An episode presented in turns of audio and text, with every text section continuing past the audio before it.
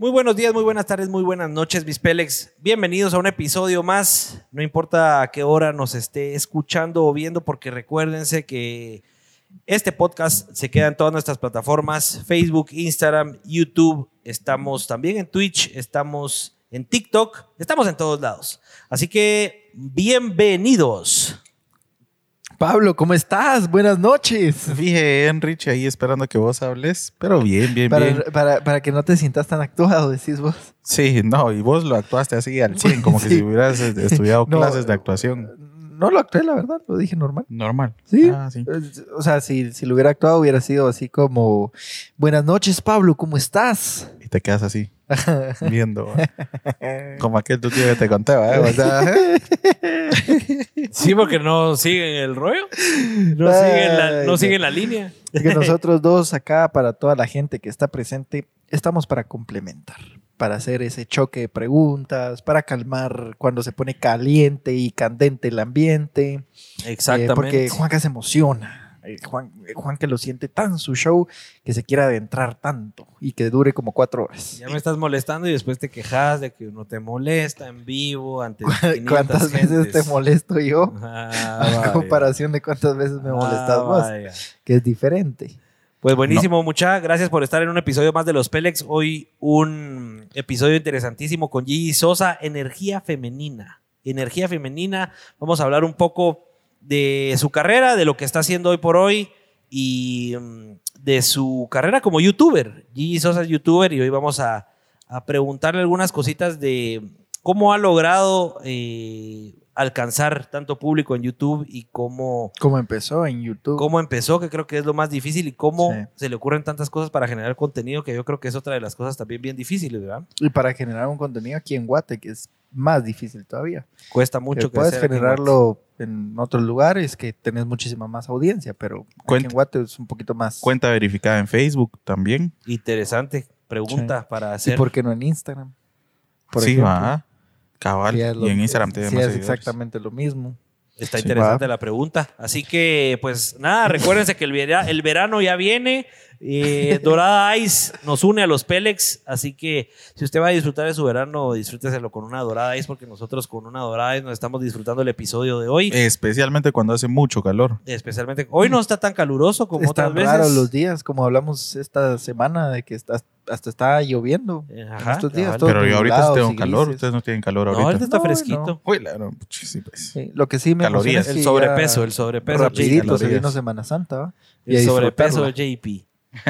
No, pues nada, eh, gracias también a nuestros otros patrocinadores, Fornitura GT en Instagram, por estos muebles de lujo, muebles de diseñador con entrega inmediata. Miren que aquí nos la pasamos recómodos, por eso los episodios a veces son tan largos, y porque estamos bien comoditos acá. Antes de seguir con mis patrocinadores eh, y con los patrocinadores de Pablo y de Richie, por favor, los invito que nos compartan ahí en su historia de Instagram, tómenle un pantallazo a su celular o una foto a la tele si tenemos el privilegio de estar en el televisor de su sala y etiquétennos arroba los Pélex, con eso ya nos ayudan un montón a ir creciendo con la audiencia. Y, mm, Porque hablando sin pelos en la lengua, eso es lo que queremos, crecer y que este proyecto siga adelante. Sí, hombre, sí, sí, sí. También recuérdense, no es solo verlo en video y, y verlo aquí en Facebook los miércoles a las 8 de la noche, hora Guatemala, eh, en vivo, sino también lo pueden escuchar eh, durante la semana en Spotify o en Apple Podcast. También estamos ahí para que lo vayan escuchando en el tráfico, para que lo vayan disfrutando ahí desde sus asientos en pleno tráfico, hora pico en Guatemala. Y si quieren volver a revivir el momento, pueden ver también en YouTube el episodio completo. Ahí lo estamos subiendo todos los jueves al final del día. Totalmente, totalmente. Nuestros audífonos son de Molbu, gracias a Molbu por esos audífonos que son noise reduction, o sea, no escuchamos nada de lo que está pasando tras bambalinas. Gracias a estos audífonos de Molbu, vayan a seguirlos en Instagram fácil, arroba Molbu, también a TM Creations por estos yetis que nos mantienen las bebiditas Para el verano, para el verano bien fritas, o no importa si no toma cerveza y la necesita fría, también puede ser café. También se puede tomar su café en estos Yetis espectaculares de. Puede ser café frío, Creations. café caliente.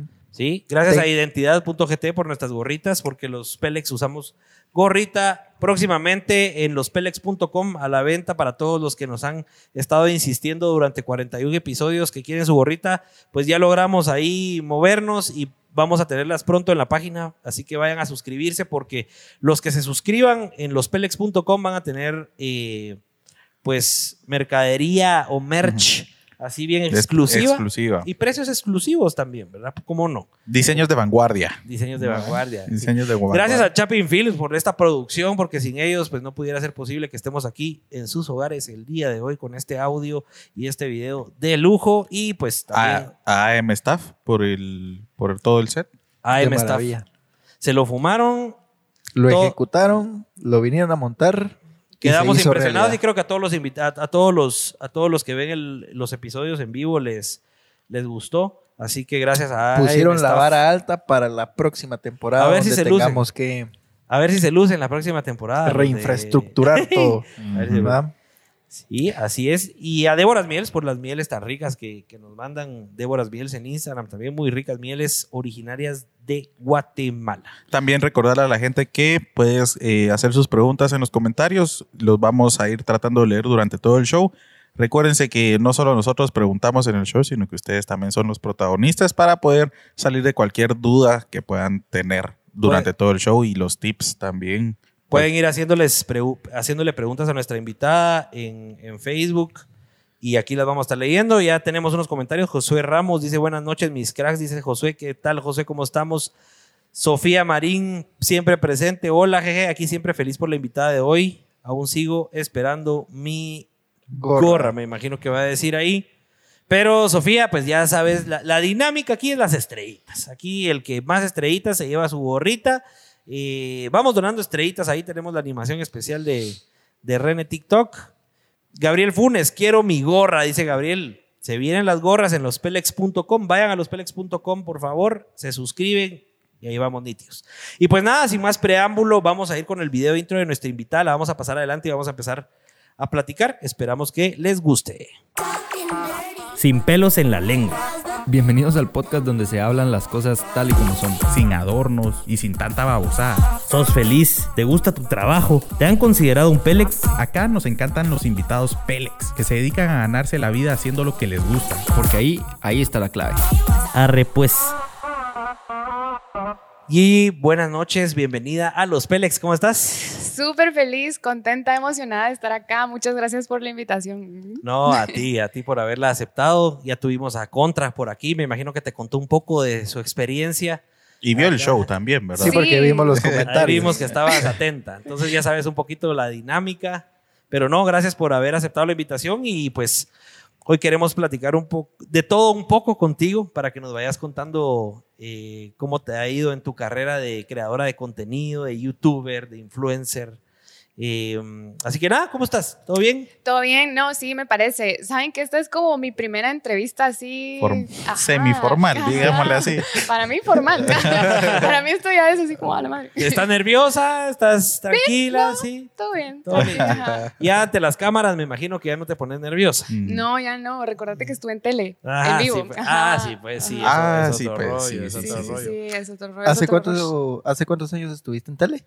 Hace cuatro este año. Sí, pues. Sí, pues. ¿Cuántas personas, así siempre tenía esa duda, cuánta gente más o menos, en qué canal estabas? Guatevisión. En Guatevisión. ¿Cuántas personas aproximadamente te ven en vivo en un canal como Guatevisión?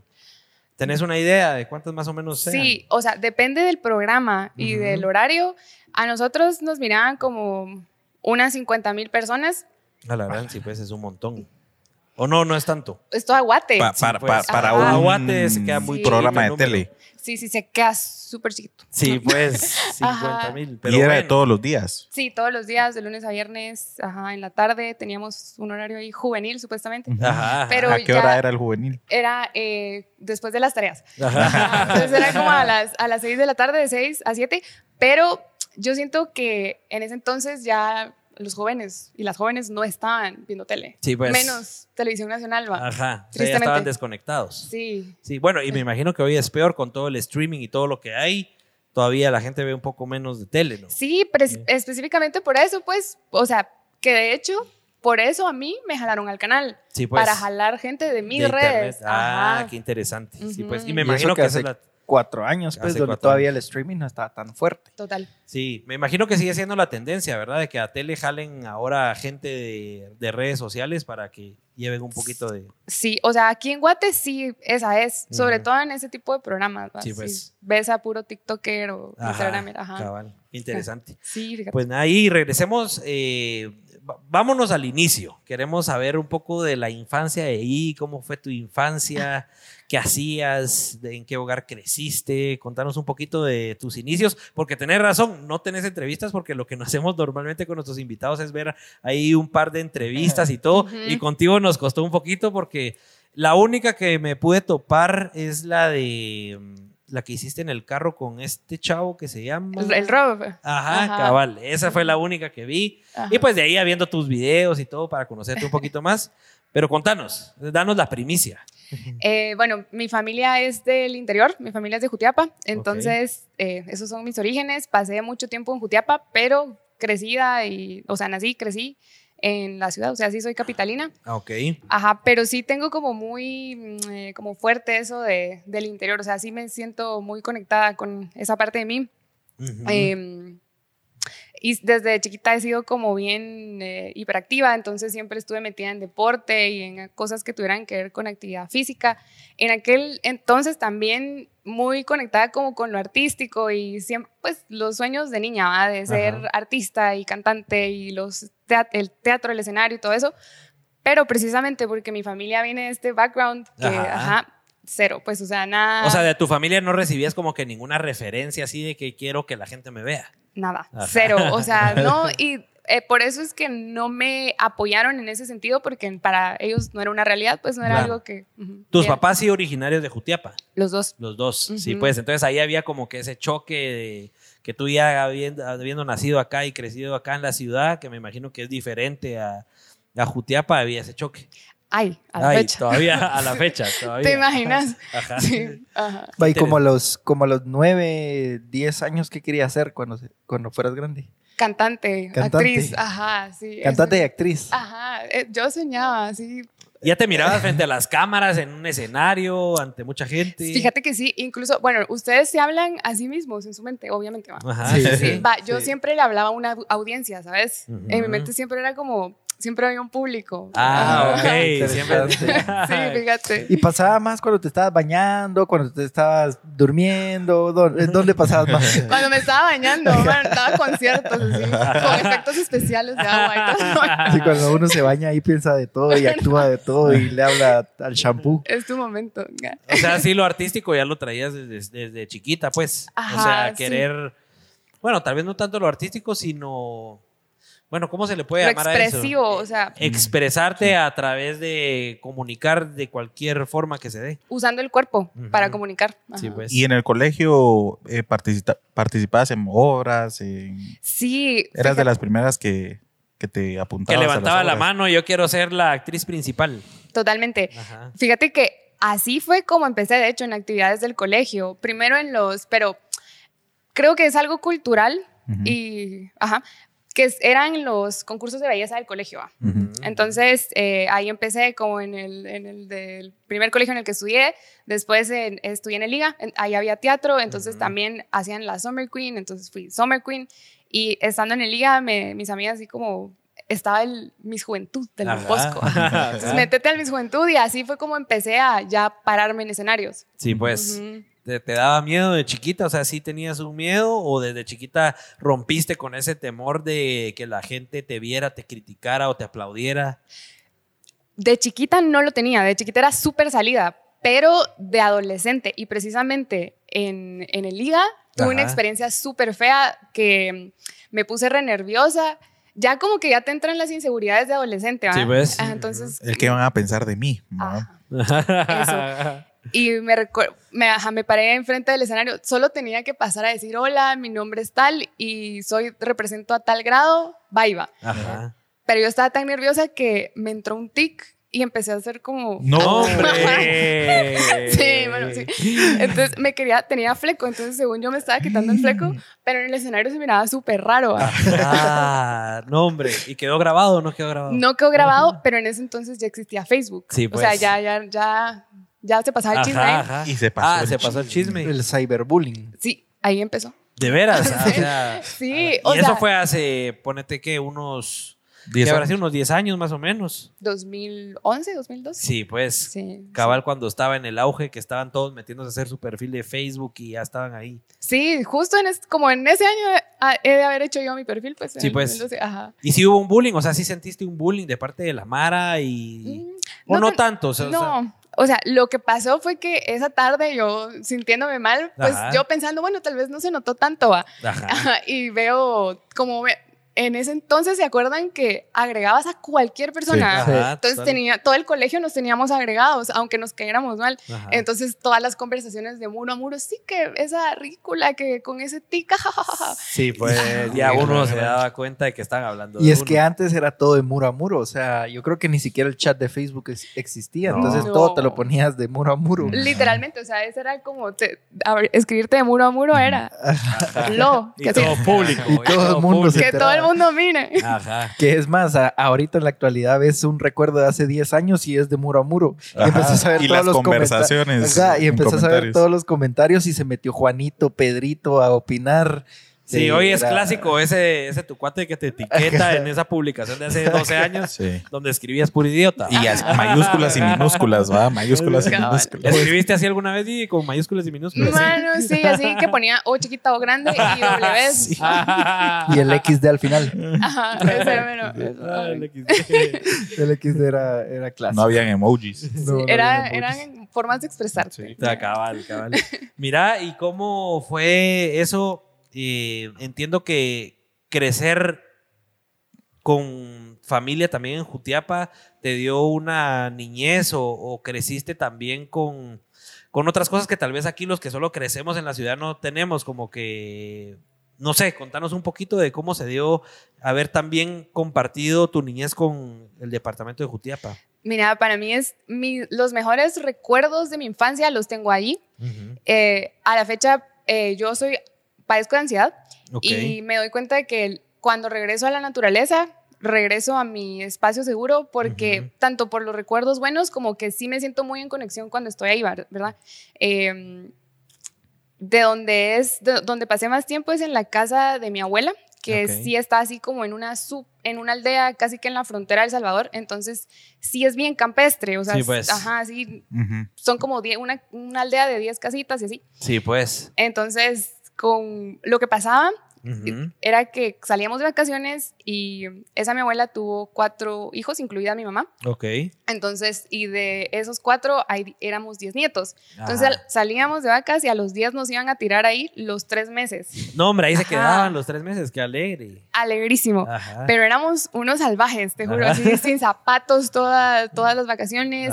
Hacíamos guerras de lodo, eh, jugábamos como comidita, pero extremo. ¿sabes? Sí. Comidita así silvestre.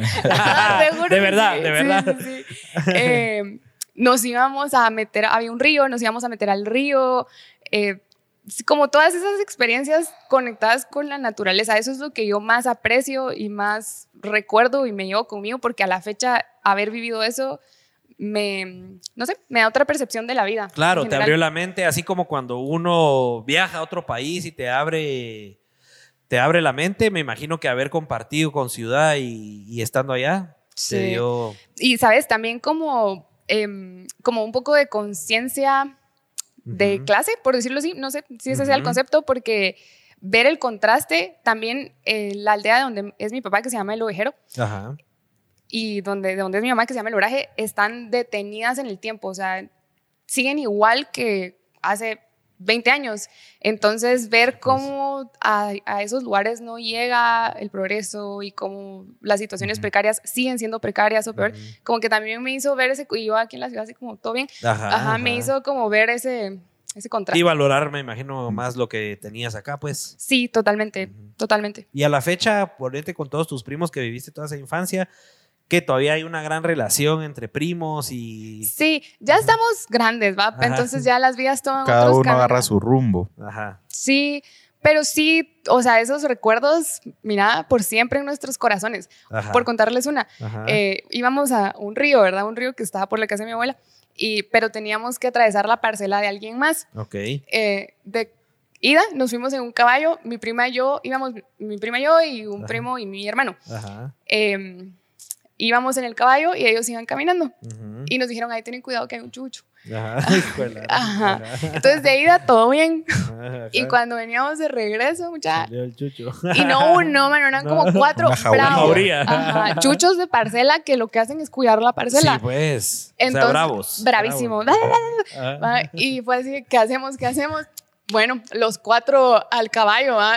Entonces nos subimos los cuatro en el caballo, iba el Y caballo. ahí se fueron. Y los perros ladrando Y abajo. los perros, y nosotros con los pies así, ¿sabes? Súper chistoso, lo, lo recuerdo mucho. Sí, me imagino que un montón de, de bonitas experiencias. ¿No les daba miedo que mordieran la- alguna pata del caballo? Ay, que así, se somataran. Al caballo no se le acercan. al ca- ay, Ajá. como lo miran todo grande. Pobre caballo, ya cuando estabas terminando el colegio, ¿qué, ¿cómo te visualizabas o qué metas, qué metas tenías? ¿Ya te mirabas en algún campo, eh, en alguna industria o como profesional en algo? ¿Cómo te mirabas? Sí, va.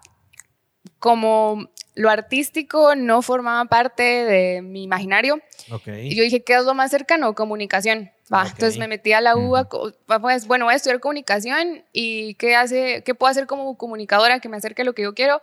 Estar en televisión. Entonces sí envisionaba como ser presentadora de televisión, pero como en grandes ligas, ¿sabes? Ah, ya. Según yo. Ajá, ajá. Así como... y Bueno, pero Guatevisión son grandes digas o no? Sí, Sí. sí, o sea, sí, no, y gracias, pues que de verdad esa oportunidad a mí me ayudó muchísimo en muchas áreas. Pero yo sí me miraba así como, bueno, o presentando noticias en CNN, o... Sí, pues. O sea, lo mirabas más allá. Ajá, Ajá. ajá, así, así lo miraba.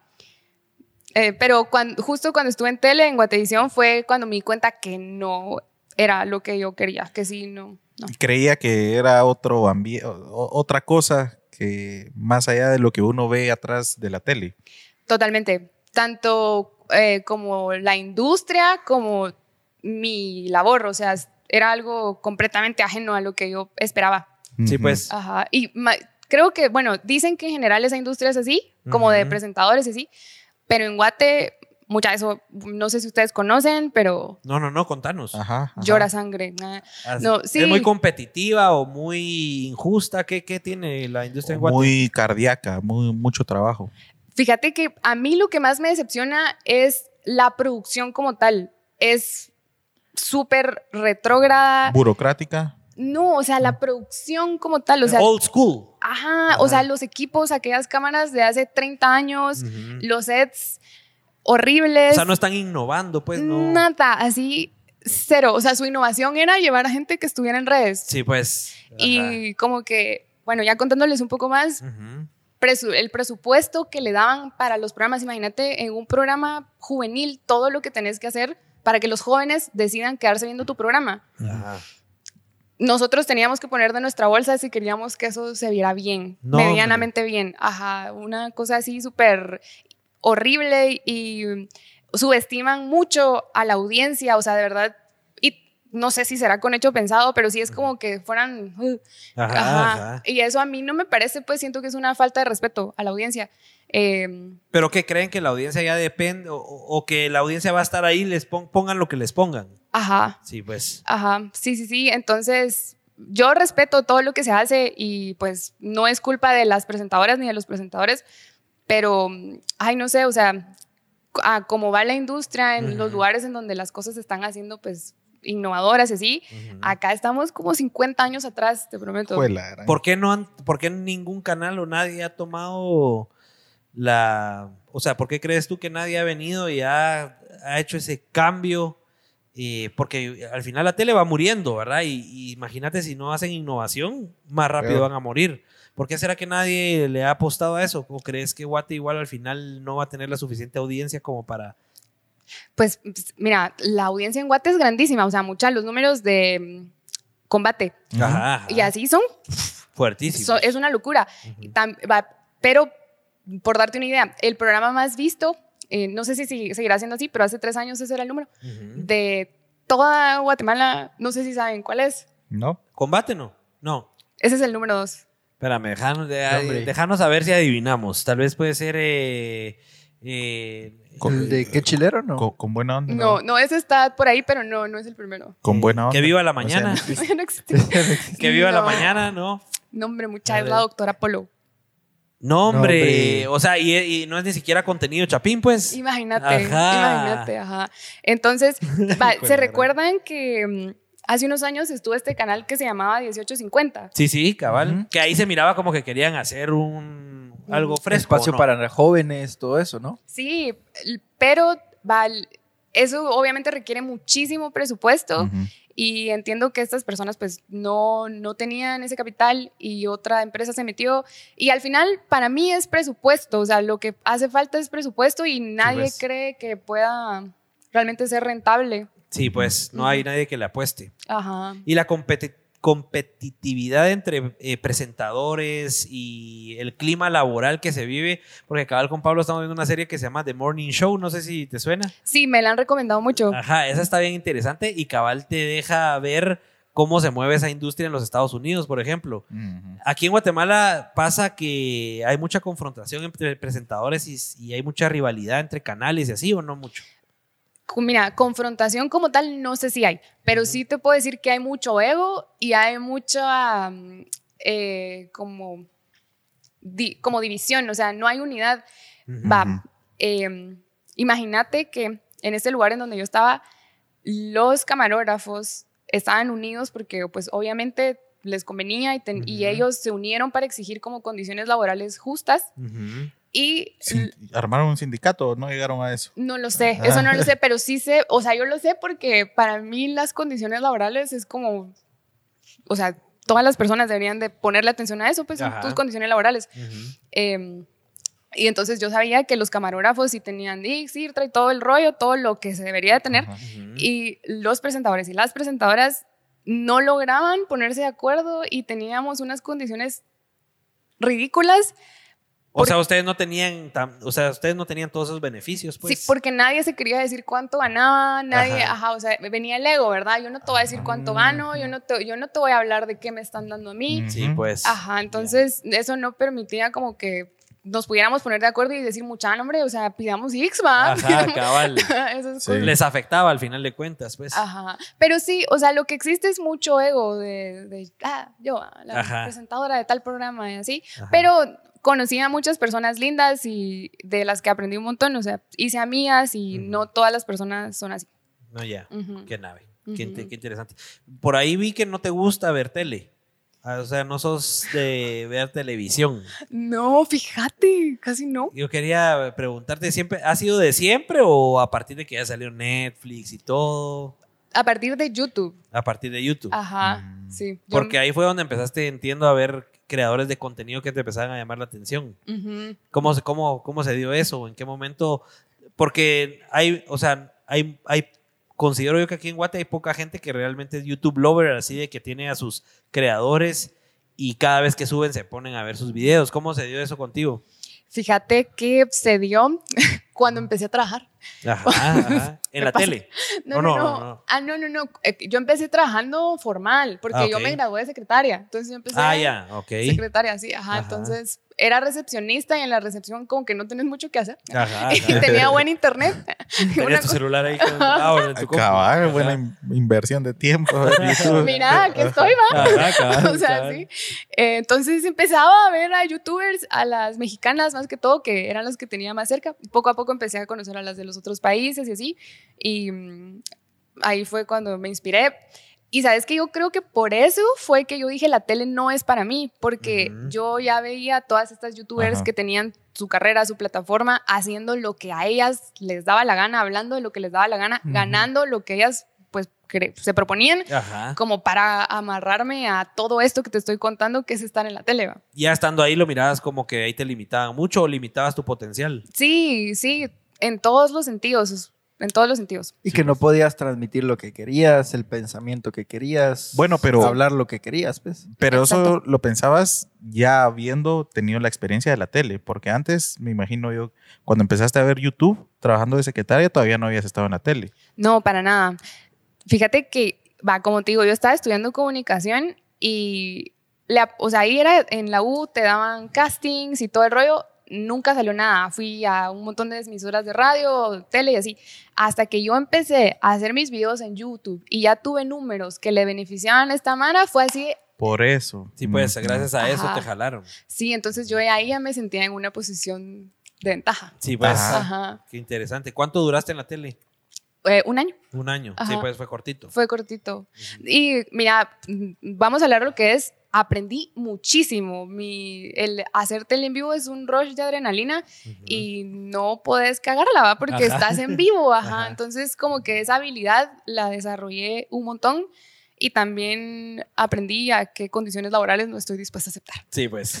Ahí Y- quedó claro. Y eso te iba a preguntar, después de haber estado en la tele, ¿sí fue duro el empujón que te dio para YouTube, por ejemplo? ¿O te, ya tenías otra mentalidad para, para YouTube y acelerarlo más? Mira, yo es, ese día que me fui yo estaba bien brava, porque no, no, Ajá, fue ahí una situación medio extraña y lo que hice fue llegar a subir un video en YouTube. Sí, de, No. ya no estoy en la tele. Por ahí está. Ajá. eh, entonces sí me dio más envión de decir, no, hombre, estoy más segura que nunca que esto es lo que yo quiero y que este es mi camino. Entonces, a darle con todo. Eso, cabal, Ujú. seguridad, creo que sí, sí es importante pues para hacer un canal de YouTube y acelerarlo. Sí, y mira, que era que no, em, sí llegué a otra audiencia. Que quizás es como personas más en el interior. A la fecha hay personas que me escriben de, hola Yeye, yo te sigo desde que estabas en Guatevisión, ahí te conocí. Entonces, sí, sí tuvo sus ventajas. O sea, sí lograste capturar audiencia ahí de la tele. Sí, sí, y también creo que acá en Guate eh, sigue siendo más prestigiosa, y eso es, sí es así, Ajá. ser, estar en la tele y ser presentadora de tele que ser creadora de contenido, ser influencer. Sí, Es- pues. Ajá, entonces... O sea, ujú. Bueno, porque al final igual regresamos creo que a lo mismo de que tal vez en el interior hay mucho más gente y por eso, bueno, yo creo que muchos de los que más, por lo menos los de combate, por ejemplo, tienen un montón de seguidores, un montón de fans por la tele, pues, porque al final y es, lo que, la tele primero llega a la gente. O sea, es- llega, llega antes que el internet, llega antes que YouTube, llega antes que cualquier otra plataforma, pues. Sí, y es gratis. Y es- Y es O sea, gratis. ajá. La nacional, pues. Ajá. ¿Cuáles fueron tus primeras influencias en YouTube? Así, youtubers que te hacían sentir, ah, yo quiero hacer lo que está haciendo ella, él. ¿Quiénes fueron tus primeras influencias? Em, una chica que se llama Ana Bon, Ujú. es una mexicana. Ok. Eh, una chava que se llama Zoela, eh, canadiense, creo, o Ujú. inglesa. Eh, y veo a muchas chicas afrodescendientes, ok. ajá, que eso es otro rollo por completo. No sé si han visto a las creadoras. No, no, no, no, no, que es otro, o sea, se, de veras se nota la diferencia, ¿ok? Sí, fíjate que hay un género ahorita, no sé si ustedes lo han visto en YouTube, que es el que está como más pegón, que Ajá. son los videoensayos. No, fíjate, Los contanos, videoensayos. Ajá, contanos ¿cuáles son acerca esos? de eso. Ay, mucha yo emocionada. Es, eh, son literalmente videoensayistas, o sea, son chavas que eh, teorizan sobre temas bien relevantes o temas de cultura pop, pero lo teorizan y te explican como desde la teoría, Ajá. desde lo racional y con, y con mucho análisis, situaciones y te explican como fenómenos o mucho del comportamiento humano. Pero en su mayoría son mujeres negras, ajá. Entonces, unas perspectivas de la vida súper interesantes, como bien distintas a todas estas otras influencias que yo había tenido. Entonces, Sí, pues. Ajá. Pero son, pero son como poesías, solo así. no, no, no. no, no, son como- como videos de análisis, Ajá. donde ellas Ah. analizan y todo lo que está pasando acerca de algo en específico. Exacto. Sí, pues, lo Ujú. vamos a, nos lo vamos a poner de tarea para, Sí. para ¿Y- investigarlo. ¿Y has tratado de empezar algo así en Guate? Sí, sí, mm, sí. Sí. No, sí. Sí, sí. Porque, me, Sí. o sea, sí, me imagino que todos este, o todo este tipo de videos no es como análisis de músicas y todo eso, sino es general, ¿no? Ajá. De lo que está trending, pasando, lo que está pasando en el país, X o Y, razón. ¿No has tratado como meterte a eso para ganar como más afluencia y tratar de transmitir lo que pensás? Sí, fíjate que yo me di una pausa en YouTube, de hecho, el año pasado, porque no estaba conectando con el contenido que estaba haciendo. Este año ya regresé con un video y sí siento que va por ahí la cosa.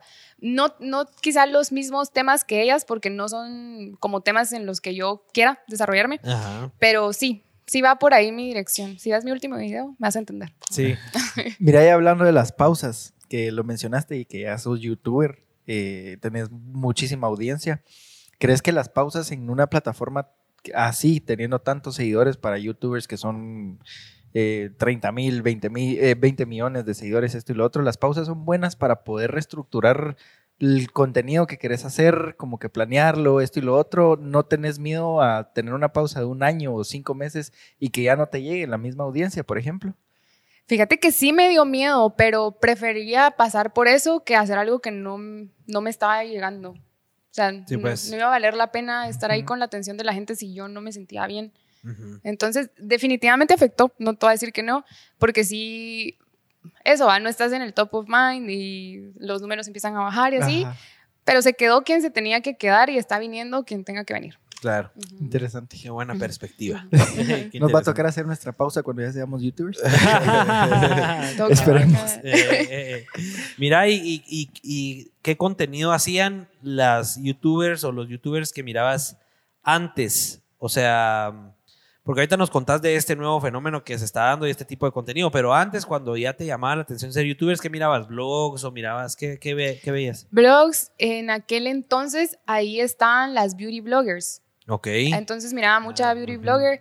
Ahora ya están en TikTok y, y fuera de YouTube porque ya es... Ya migró a la plataforma, a TikTok, pues, o sea, ya es más visto ahí. Sí, totalmente. Entonces sí, miraba beauty bloggers eh, y, y blogs de diario, ¿verdad? De personas que, ah, yo hice esto y así. Sí, pues. Ajá, Y de hecho yo subía ese... Mi primer video es un... Un tip. Ajá, un de- tutorial. Ajá, un tutorial. Ajá. O sea, eso te llevó, y cabal era una de las preguntas que teníamos, eso te llevó a crear ese tipo de contenido, de belleza o de estilo de vida. ¿Eran las influencias que, que mirabas antes? O sea, por eso te desenvolviste ahí. Sí, sí, totalmente. Yo creo que cuando empezás a hacer algo, lo que sea, te pareces más a tus referencias que a ti misma. y, ajá. entonces yo ahí no me había encontrado todavía. Estaba haciendo lo que miraba que otras personas hacían porque yo no sabía realmente que. Sabía que quería estar ahí, sabía Ajá. que podía hacerlo y que quería hacer yo, pero no que. El que- topic, no habías Ajá. encontrado el topic. cabal. pues. Ujú. ¿Qué, qué, crees, qué, qué le aconsejarías tú? Bueno, son dos preguntas. Primero, ¿cuál crees que es la principal traba para alguien que quiere desarrollarse en YouTube? ¿O cuál fue tu primera traba y hoy por hoy, ya sabiéndola, cómo lo harías diferente? O sea, lo primero que, no sé, falta de equipo, falta de un topic en específico de, de qué hablar. ¿Cuál crees que fue tu primera traba para ya llegar a animarte a subir ese primer video? Sí, fue el equipo y la vergüenza. Ok. Ajá, fueron ambas el equipo. Em, yo empecé con un iPhone, así, un iPhone 4, me acuerdo. Ajá. Y ni tenía trípode, entonces lo único que sabía era que necesitaba luz natural y mi cuarto tenía una gran ventana, entonces lo que hice fue que pegué con tape el teléfono, ajá, y ahí como calculando. Y bueno, en, en ese sentido diría como empezar con lo que tengas y poco a poco vas a ir eh, haciéndote tu equipo, pues no, no es lo primero, no es lo primordial porque no lo es. Y hay gente muy famosa que con su celular hace todo, pues. Eso, Exacto. eh, hoy en día las cámaras de, de los celulares son puchica buenísimas. Mm, Así total. es. Y en torno a la vergüenza, yo siento que ¿Cómo la perdiste? ¿En qué momento dijiste, no, hoy sí me grabo? Porque yo creo que ahí es donde se Ah. queda un montón de gente. O sea, hay gente que conocemos que se queda meses en, ay, no, me da pena, no me voy a grabar. ¿En qué momento dijiste, no, hoy sí pela a grabar y hablarle a la cámara? Fíjate que fue cuando estaba trabajando en esto súper en- empresarial, formal, ejecutivo. La U no me estaba abriendo las puertas que yo esperaba y me sentía como enfrascada en algo que no me gustaba. Entonces ahí fue donde dije, no, pues, y empecé, dije, bueno, voy a hacer esto aunque sea solo porque puedo, ¿va? Porque quiero. Em, ese fue quizá un poco motivada por la desesperación. Por- Ajá, total. Te sentías que no estabas yendo a ningún lado, pues. Ajá, eso. Y mm, la vergüenza, así como, es que Así, porque si- seguí teniendo vergüenza, ¿sabes? Ajá, ajá. Ajá. No hay como un consejo específico, tú. Ajá, o sea, vergüenza siempre te va a dar, pero la cosa es que no te gane. Pero te, mira, ahorita ya no, pero ¿sabes cuándo se me quitó la vergüenza? ajá. Cuando me cancelaron. ¿Cómo te cancelaron? En, Contanos esa experiencia. ajá, en Twitter. eh, en Twitter. Contanos. ¿No, ¿No lo vieron? No, no, no, no, Ah, no, bueno. hasta. No, lo- no llegamos ahí, no llegamos ahí, pero mejor, así es primicia. De- ¿Desataste alguna problemática? o- Sí, fíjate que sí, fue porque. ¿Por qué fue? Fue porque una, una chavita puso un tweet que, que decía como. Tenía unos chocolates y unas rosas y así. Y decía como. eh, ay, es que ni me recuerdo bien, pero como el amor. eh, este, supe que este hombre era el, el indicado para mí porque me trajo chocolates y rosas, ¿va? Ajá. Entonces yo quoteé el, quoteé el tweet y Ajá. puse como, mm, o sea, es chocolates y rosas no quieren decir que alguien sea para ti, o sea, que alguien te respete, te comunique y bla, bla, bla. Ajá. Esa persona es para ti. Y la Mara súper ofendida que yo estaba atacando a la chava, que Empezó a llegar el hate. grueso, así al punto de que ataca, eh, etiquetaban a las marcas con las que trabajaban No, en ese hombre. No. Te juro, fue súper dark, muchachos. así. Ajá. Suena como re X, pero es que sí era algo re X, pero no sé por qué la mano lo subió. O sea, sí se escaló muy rápido, pues. O sea, no te lo esperabas, ni te lo hubieras imaginado. Y, Y- las marcas se vieron afectadas en el sentido de que te dijeron, no. nada, nada. Ajá. Y mira, pero sí fue así de que sí tuve una 100 a la madre. Y hasta ponían, eso es lo que pasa cuando consumís drogas. Y, No. Ajá, así como, es- dicen que se volvió craquera. No. Mano, o sea, literal. empezó una bola que se fue haciendo más grande y más grande y más grande. Y más grande. Pero, ¿sabes algo? Me estoy mintiendo. Fíjate que no, esa, esa vez fue la vez que me cancelaron. ok. Pero cuando perdí la vergüenza fue eh, un un señor en Twitter hizo como un meme. Ajá. Entonces puso una foto de cuando yo empecé a hacer YouTube Ajá. y tenía el pelo rubio y súper largo y Ajá. así. Y estaba maquillada y una foto de un video que acaba de subir donde estaba mm, recién bañada, con ya tenía el pelo cortito y así. Y puso como, ¿qué le pasó? Como haciendo alusión a que antes me miraba bien y, y ahora me miraba como malva. Ajá, ajá. Y se volvió una cosa súper fuerte por las personas que aprovecharon para sacar todo el odio que tenían Ajá, ajá. y personas que me defendían, como, mano, no estés, y no tanto defendiéndome, sino diciendo mucha que onda de que estar haciéndole shaming a alguien por cómo se beba. o sea, Ajá, ajá. eh, esa vez fue la... ah, Entonces ahí que, y sabes, para mí fue como, como si fue algo bien fuerte, porque como chavas nos enseñan que tenemos que vernos bien, que eso es lo, mejor, lo más que tenemos para ofrecer es nuestra apa- apariencia. Y yo todavía tenía mucho esa creencia en mí. O sea, sí me daba miedo sufrir un ataque por cómo me veía. Me sucedió y fue así como, no pasó nada. eh". Ah, o sea, ahí dijiste, bueno, ya, o sea, ahí te diste cuenta de que era algo que tal vez ya había superado esa, esa ideología. Totalmente, o sea, Ajá. fue así como uno de los mayores miedos que yo tenía en esta onda. Me sucedió, me dijeron fea, me dijeron Ajá. todo lo malo que me podrían haber dicho sobre mi apariencia y no pasó y nada. O y sea, te pelex. ajá, y me pelé. sí. Sí. pues ahí te diste cuenta y bueno, ya después de eso es un antes y el después, el ya después ya no te importa nada, pues de lo que- ya no. Ahora, yo tengo una pregunta hablando de, hablando de Twitter, porque entiendo que Twitter dice que es la red social que es dueña de la opinión pública, ¿verdad? Pero yo creo que también son dueños del hate. ¿Por qué? ¿A ti te gusta Twitter, me imagino, o no? ¿Seguís en Twitter, activa y todo? Me encanta. Sí. Habiendo tanto hate y todo, y es, habiendo o estando tan expuesta a que pueda volver a suceder este tema de la cancelación, y ya estando trabajando con marcas y todo el rollo, eh, ¿por qué les gusta seguir ahí? O sea, ¿por qué les gusta la plataforma? ¿Qué, qué ventajas les ves, le ves tú a Twitter eh, en ese sentido? Que es como una conexión bien directa con la Mara. Ok. Ajá, o sea, sí es como una conexión bien íntima, porque ahí, pues yo no vendo nada, o sea, no puedo, no, y a nadie le interesa, creo yo, a ninguna marca. Entonces, si estoy ahí es porque quiero y lo que publico, y es tan limitado como puedes publicar que, que es escrito, es como, Ajá. y a mí me gusta mucho escribir, ¿sabes? También eso, ajá, es Sí, eso. Pues. Y como que lo veo como una forma de descargar mis pensamientos. Para mí es hasta un poco terapéutico. Es Sí, horrible, pues. sí guardo un montón el espacio, eh, o sea, mi seguridad. eh.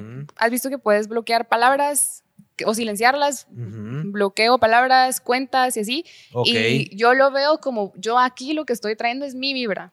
Sí, pues. Ajá. O sea, tú sí venís y la utilizas, o sea, utilizas bien esas herramientas de bloqueo para que no te afecten y tú no recibir todo ese hate que sí existe en la plataforma. Sí, suponete hubo un momento cuando pasó lo de la guerra, ahorita, Ajá, ajá, sí, que sí. yo me dio así mucha ansiedad y yo dije, bueno, no, o sea, ¿qué, qué hago? Voy a, voy a silenciar, eh, por- silenciar la palabra guerra. No era mi intención no estar informada porque sí, igual lo estuve, solo Sí, sí. no en ese espacio. Ya. No de esta manera. Para enterarme de las cosas, mejor me meto, un- yo intencionalmente me meto a una página de noticias a ver qué está pasando, pero pues. no, porque a veces la mano en Twitter es, mi- es su opinión, va, es su opinión, ajá. entonces a veces sus opiniones no me resuenan, entonces mejor no leo sus opiniones. Sí, pues. Ajá. Total.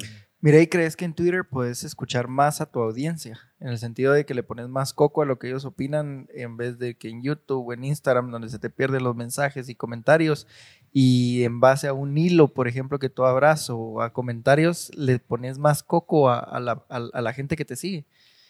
No le pongo más coco, pero si una, o sea, le pongo igual de atención a todo, pero si una persona en Twitter, y más en Guatemala, te, o sea, te etiqueta, esa persona te aprecia, ¿me entendés? Sí, pues. Es- o sea, O perdió sea, hay la- más valor en esa etiqueta que te respondan una foto en Facebook. Exacto. Sí, sí, Ya. sí. Mm, Sí, qué pues. interesante. Sí. Si es que yo cabal hace un par de meses que volví a abrir mi Twitter, me preguntaba por qué Twitter sigue vivo.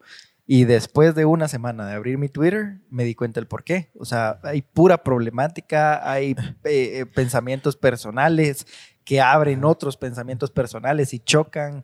O sea, y ahí te la pasas entretenido y lees y lees y lees, pero sí, o sea, es interesante, pues. ¿Ya te gustó? Sí, ya, Ya le volviste a no onda. absolutamente nada, pero ya me gustó. O sea, Sí. porque sí sigo bastante. ¿A quiénes seguís? ¿A los creadores que seguís en las demás plataformas o seguís a otra gente? y creadores que sigo en la demás plataforma y, y tuiteros como tal. Sí, que, pues. Que, por ejemplo, eh, eh, por así decirlo, eh, Mono del Espacio creció en Twitter, por ejemplo. Él fue tuitero. Entonces me metí a los, seguido- a los que siguen Mono del Espacio y a empezar a seguir, a seguir. Que son tuiteros montón de... Que son tuiteros de, años, babos, y hay un montón de mara así eh, bien importante que tuitea cosas interesantes, babos, y Sí, que pues. abre hilos también bastante interesantes. Sí. ¿va? ¿A ti siempre te ha gustado Twitter? O sea, desde siempre has tenido Twitter. Sí, como desde el 2009, fíjate. Sí, pues. Sí, yo lo que siento que es Twitter es un diálogo abierto. Y sí, eh, por ejemplo, en un tema, Ujú. digamos feminismo, Ajá. ves todas las conversaciones que se están teniendo en todos los lugares del mundo y es bien interesante, muchas, o sea, sí es bien enriquecedor cuando son personas que de verdad están opinando con un punto o, que sí quieren... eh, Con objetividad y con conocimiento, pues. Exacto. Mira, o sea, hay, hay ac- lees activistas que están muy ilustradas, o sea, que sí, que sí se nota que este es algún tema que han teorizado, que, que sí lo están filosofando, entonces aprendes mucho y, y evolucionan muy, por, al menos en el feminismo se ha evolucionado mucho el discurso y las posturas a partir de estos diálogos abiertos que hay en donde todo el mundo puede participar. ¿va? Sí, pues. O sea, ahí se originan. A- algunos. Ajá. Pero sí. Y, y qué, o sea, ahí te, te puedes dar una perspectiva global de lo que está pasando en cuanto a ese tema en específico, por ejemplo. Exacto. ¿Las demás plataformas no te dan eso? Te- yo te hago todas estas preguntas porque yo sigo sin encontrarle el gusto a Twitter y, y sí me encantaría, Ajá. pero sigo sin encontrarlo. Entonces, cabal, por eso te hago todas estas preguntas. O sea, por ejemplo, con este tema, ¿te das tu idea de la perspectiva global del feminismo, por ejemplo? Sí, es que, mira, literalmente son conversaciones abiertas, va. Por ponerles algo, ahorita esto que pasó con Will Smith. Ajá, sí, sí. A mí me parecieron preciosas las conversaciones que hubo ahí en torno a eh, si la violencia es una manera ef- efectiva, que, y habían personas diciendo, no, es que a mí me bullearon toda la vida y hasta que le di un cuentazo, Ahí se acabó. ahí se acabó y otras personas, pero es que eso no, eso es reaccionar y que no hay que prevenir y que y, y todo eso, ¿verdad? Entonces, Ajá. y, y las personas se van contestando y cuando te digo, como te digo, cuando son opiniones que sí son como, wow, o sea, sí tenés un punto, Ajá. vas aprendiendo un montón, Sí, se te pues. va abriendo la mente, ajá, es bien lindo. ¿Y a qué conclusión llegó con lo de Will Smith? Eh, ¿Estuvo bien o estuvo mal, Gigi? Yo lo que opino es que ¿por qué todo el mundo solo está hablando de Will Smith y de Chris Rock cuando la que tiene el problema médico es Jada? Sí, pues. Y, y es por ella por la que se supone que se pegaron. O sea, al final su padecimiento médico y que la burla fue hacia ella es lo, de lo que menos se está hablando, que Ajá. es la razón por la que todo empezó. ¿va? Ajá. Va, y del lado de, de Jada, ¿hablaron también en Twitter? O sea, también se generaron hilos y conversaciones. Sí. Que, por, eh, ponernos en contexto qué se habló ahí que tuvo que haber sido lo suficientemente importante como para haberle dado importancia y lo otro que fue el mero cuentazo que no debió haber importado tanto como lo otro, dejarlo en segundo plano. ¿Qué, qué, qué se habló ahí? Eh, de hecho, esto que yo te estoy diciendo lo leí ahí, que decía como madre, ¿por qué todo el mundo está hablando solo de lo que hicieron estos dos vatos cuando el, al- se supone que a quien estaban defendiendo es a Jada Sí, pues. porque tiene este padecimiento médico? Ajá. Y se hablaba mucho como de, de la invi- invisibilización de las mujeres negras y como, como todo lo que sufren y que para las mujeres negras el pelo es algo, culturalmente es un tema bien... em, como delicado, entiendo. O sea, sí es un tema para ellas por lo difícil que es el pelo y Ajá, porque sí, sí. han sufrido mucho racismo por, por su cabello, les han quitado oportunidades y para tener pelo que luzca más occidental, hasta se tienen que coser cosas en el, en el cuero cabelludo. Entonces, el que este chico negro le haya, eh, que viene de esa misma cultura, le haya hecho ese comentario a ella, es profundamente irrespetuoso entre ellos. ¿va? Es como, mano, Sí, pues, claro.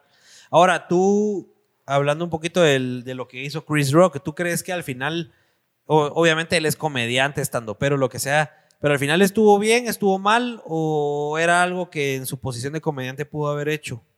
Para ti, ¿cuál, cuál sería tu postura ahí? ¿Estuvo bien, estuvo mal, no debe haber hecho la broma?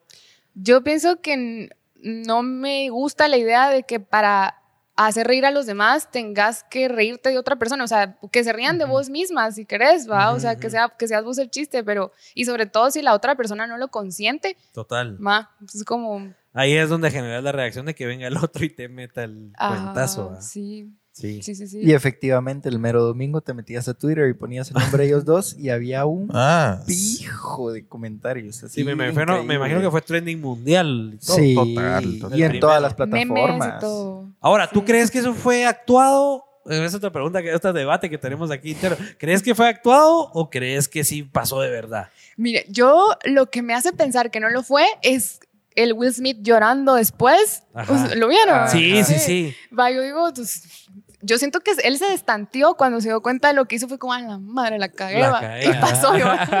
Eso es lo que me hace pensar que no. Sí, pues. Sí.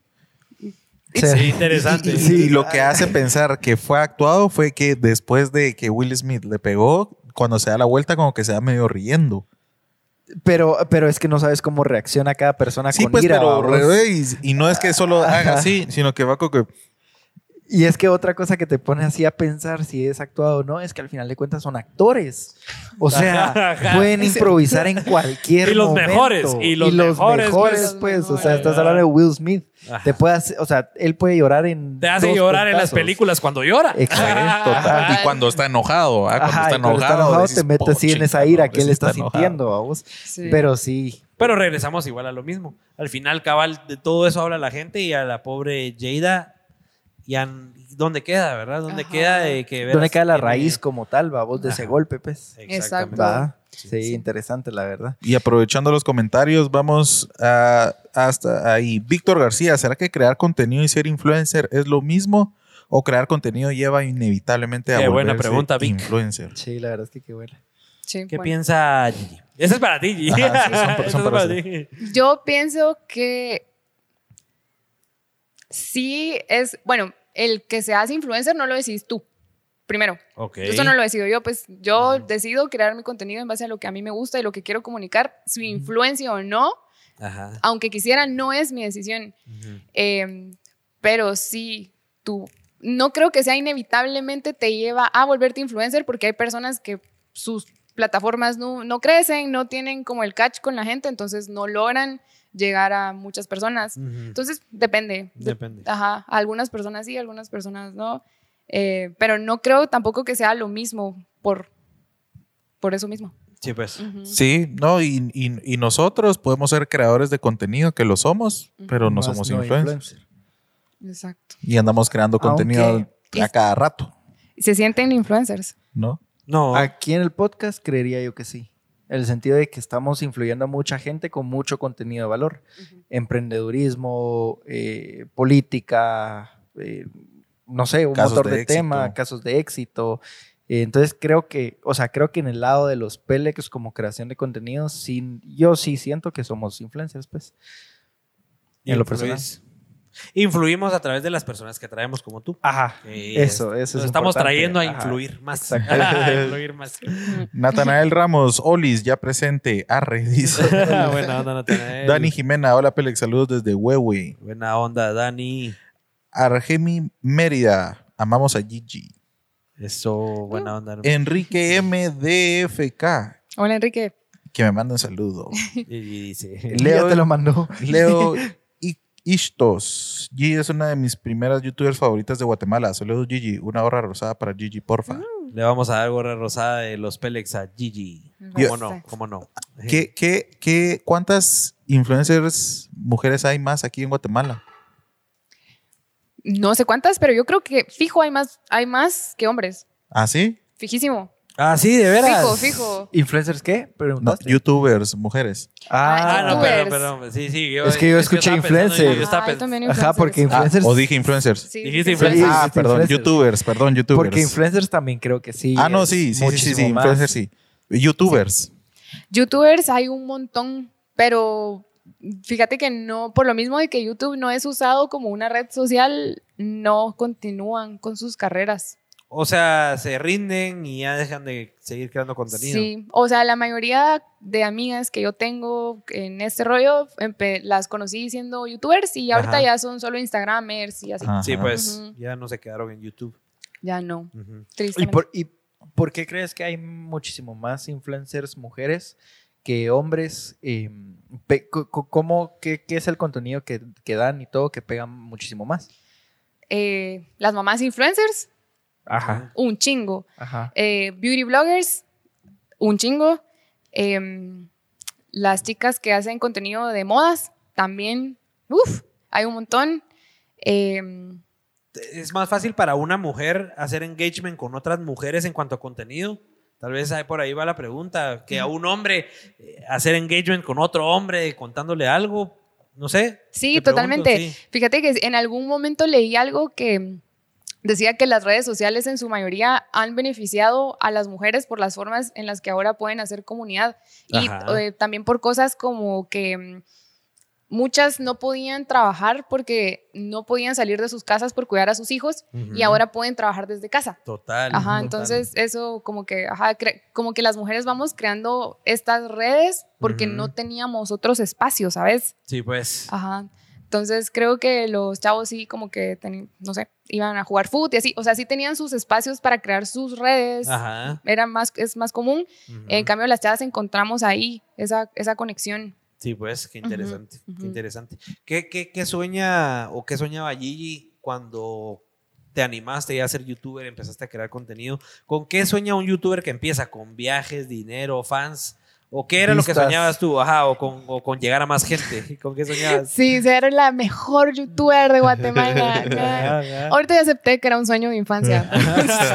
Sí, ¿Pero es- crees que está muy lejos ese sueño? No, solo ya no es eso, ya no es eso Ah, lo que me mueve, como que ya no es la fama, ah, ya, no, ya, ya no, pues ya no es lo más importante. Pero sí era eso, ser la mejor youtuber de Guatemala. Ay, Mm, ¿Y hoy sí. qué te mueve? Hoy qué... Ahora me mueve que, ah, ¿sabes? Hace poco una chica me mandó, bueno, un día, Ajá. un día una chica en una fiesta llegó y me dijo, mano, si no fuera por vos yo estaría embarazada. Ajá. Sí, genial, genial. Y ahí dijiste, y mi mensaje llegó. Ajá, entonces eso. Ah, ah, también el viernes tuve una, una convivencia con las chicas y fíjate que es esto, es el crear estos espacios de mujeres en donde nos conectemos y vayamos creando por lo tanto Ajá. un mundo más cómodo para nosotras, en- entre nosotras, con nuestros espacios. Como que me mueve el, el crear comunidad desde esta perspectiva de, de sororidad, de, de amor, ajá, de, de aceptación, de todo eso. Que ese mensaje llegue a la mayor cantidad de gente. Sí, y que sea una realidad, no solo el mensaje, sino que las chavas a través de estos mensajes los absorban como a ellas les convenga, como a ellas les sirva, como a ellas las empodere y creen sus propias redes, sus propios espacios, se sientan que su cuerpo es su territorio, que pueden ocupar espacio y alzar la voz, como eso, como que ajá, puedan transformar sus realidades. Sí. Ajá. Yo tengo, tengo una duda desde que estábamos preparando el show y es, eh, o sea, entiendo el miedo de perderle, entiendo el miedo de estar ante una cámara. y perdiste ese miedo. ¿En qué momento o cómo haces para perder el miedo de estar ante una cámara y hablar de la masturbación, por ejemplo, femenina? O sea, porque ya es otro level, pues ya es next step. ¿Cómo, cómo, ¿Cómo llegaste a eso? Porque obviamente me imagino que el crear contenido te fue dando cierta confianza, pero ¿cómo lograste ya perder el miedo de decir cero tabús y a las chavas les voy a hablar lo que pienso y las voy a intentar educar, enseñar? ¿Cómo, cómo llegaste a eso? A través de las otras chavas que lo hacían. Ok, viendo referencias también de que sí Ajá. se podía hacer. Sí, o sea, y es que, ¿sabes? Cuando, la, cuando yo vi a estas creadoras de contenido, algunas de. Guatemala, que lo hacían, para mí fue así como, sí, o sea, así como, sí, a huevos, o sea, yo, yo pienso lo mismo y si no lo he hecho es por estos mismos prejuicios, por, estas mismas, por este mismo entorno conservador que me hace pensar que está mal si lo hago. Ujú. Entonces, viéndolas a ellas, y, y por eso pienso esto mismo, de yo también quiero poder ser esta persona que te, que te permita entender que, o no yo, porque no soy yo quien lo permite, sino que te pueda dar ese hint que te haga clic a ti para entender como, no, hombre, sí, este es mi cuerpo, este es mi territorio, esta es mi vida. ajá. Total. A partir de que lo has hecho, ¿crees que has motivado a otras chavas a hacerlo? No sé si te ha llegado feedback de seguidoras o algo que ya se animan y que te dicen, mira, yo ya con mis cuatas, gracias a vos lo platico y no sé. Sí, ¿Qué le ha no, total. En esta, esta convivencia que tuve fue de justo hablar sexualidad femenina. Yo tenía, o sea, sentía ese nervio. Iba a haber un, hubo una ginecóloga y ella iba a responder las preguntas. Y yo dije como, bueno, esto es, a ver si no van a tener nervios o vergüenza, porque Ajá. el tema, eh, Ujú. al principio sí un poquito, pero yo, pero ya después se vio reflejado que si estaban ahí era porque entendían como mi forma de comunicar y mi intención y cómo el espacio que yo estoy intentando crear. Entonces, mira, para no hacértele larga, Ajá. las chavas están así de ginecóloga, es que a mí me gusta que me ahorquen. Ajá, no, hombre. como, yeah. Ajá, o sea, sí, ya, ya estaba esa sintonía de esto es un Se espacio soltaron seguro. todas. Ajá. Estaban en un ambiente ya seguro, pues ya Sí. todas se sentían que podían compartir lo que pensaban o lo que sentían. Sí, o sea, nadie estaba ahí para juzgarlas, es un tema súper casual, sigue siendo un tema íntimo, pero no, cuando tenés la confianza para hablarlo, no hay que ocultar nada, ni tenés que sentir vergüenza, pues porque Total. es normal. ¿no?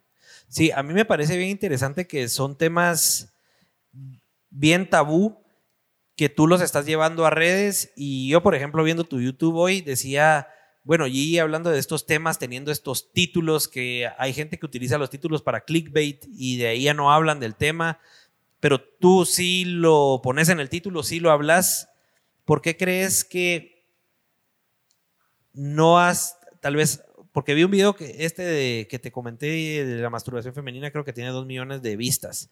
Pero los otros que hablas, donde hablas también de temas así bien, bien, o, tú lo decías en el video, que generan morbo, o que generan chisme, o que generan que la gente que quiere aprender llegue. ¿Por qué crees que no, no has logrado alcanzar como que más fuerza? Te lo pregunto porque hay gente haciendo contenido, se podría decir, un poco de menos valor, que entretiene menos y que igual están mucho más arriba. ¿Por qué crees que tú que pasa eso?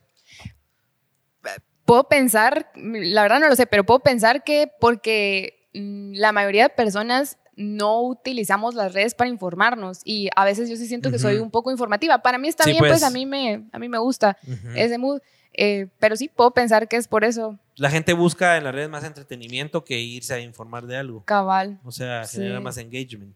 Sí, totalmente. También sabes que y no y no creas, o sea, yo también me lo pregunto. Pero sí Ajá. pienso que tal vez no estamos, al menos en YouTube, tanto en el radar de, de- de creadores que se puedan viralizar, porque nos, nadie sabe cómo funciona el algoritmo de YouTube. Muchos. Sí, Ese- pues. Ese es un misterio de la O sea, vida. es un Después de tantos secret. años. Te lo juro. Pero en, en TikTok, donde está la chaviza, mira, Ajá. y donde ahí sí entiendo el algoritmo, estos videos sí les va súper, súper bien. O sea, Sí, te ha sí, ido bien. sí, re Sí. bien. Ujú. Cabal, eso te iba a preguntar el tema de TikTok. Que ¿Cuán- cómo has, ¿Cómo has entrado a TikTok? ¿Con qué temas? ¿Con los mismos temas que habías pensado, por ejemplo? ¿O abarcas otros?